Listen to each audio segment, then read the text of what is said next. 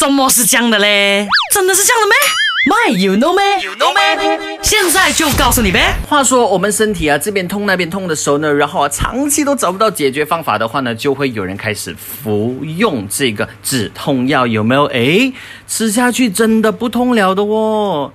不知怎么样啊，药好像知道我们哪里受伤哪里痛，有没有？用了药之后就不会痛。事实上呢，止痛药并不是神枪手打出的子弹，更多呢，它像是啊这个猎枪同时炸开。那这个止痛药呢，其实它会在血液中就是游走，然后寻找并消除疼痛。或者这么说吧，你可以把身体的神经系统呢想象成为一团电报线，然后呢，一系列来自全国各地的这个灾情报告呢，就是进入到你的。情报中心，也就是你的大脑，于是呢，大脑就知道哪里疼痛啦。